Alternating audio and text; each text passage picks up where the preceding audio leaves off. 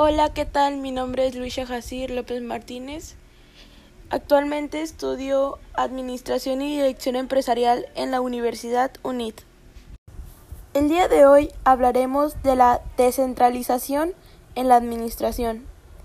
Esto es la manera organizativa que le permite la delegación de autoridad a niveles inferiores, o bien sea en confiar determinadas actividades administrativas a secciones que no guardan una relación jerárquica con la administración central.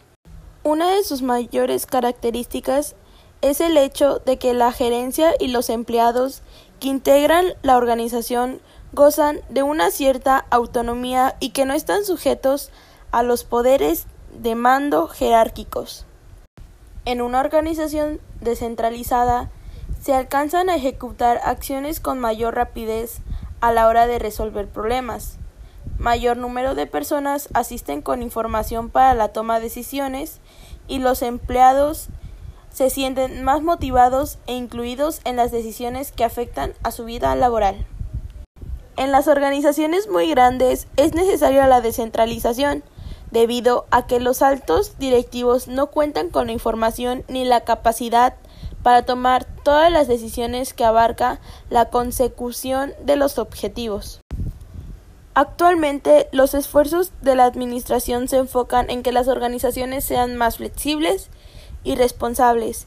Por ello, aumenta la tendencia hacia la descentralización en la toma de decisiones. Un claro ejemplo de organización descentralizada se observa en la organización funcional, cuyo principio fundamental es el staff.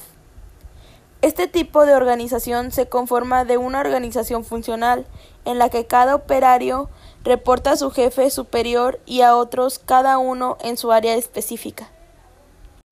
Se caracteriza por una autoridad funcional o dividida basada en la especialización y el conocimiento, los cuales se expanden a toda la organización, con comunicación directa entre diferentes áreas.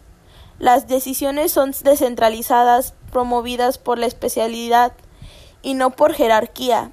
De esta manera, cada que se hace énfasis en la especialización y cada órgano o cargo contribuye con su conocimiento a la atención de metas de la organización. Como tal, la descentralización permite la organización que los niveles inferiores examinen en detalle las decisiones y esto aumenta notablemente la eficiencia. Como ventajas de la descentralización podemos encontrar que algunas decisiones se realizan con mayor rapidez por quienes ejecutan las acciones.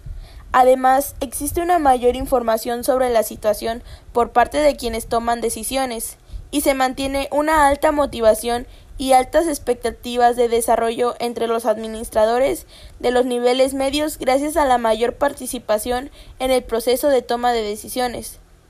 Se proporciona entrenamiento a los administradores intermedios y existe una mayor velocidad en la solución de problemas gracias al aporte de las iniciativas por parte de los ejecutores. También se tiene una mejora en la toma de decisiones, al ampliarla hacia los niveles inferiores. Como desventajas encontramos que puede suceder que se presente una falta de información y coordinación entre los diferentes departamentos, que no exista uniformidad, las políticas y procedimientos variarán mucho en los diferentes departamentos y por lo general tendrá un mayor costo entrenar a los administradores intermedios. Bueno, este podcast ha llegado a su fin. Espero que haya sido de su agrado y muchas gracias por escuchar. Hasta la próxima.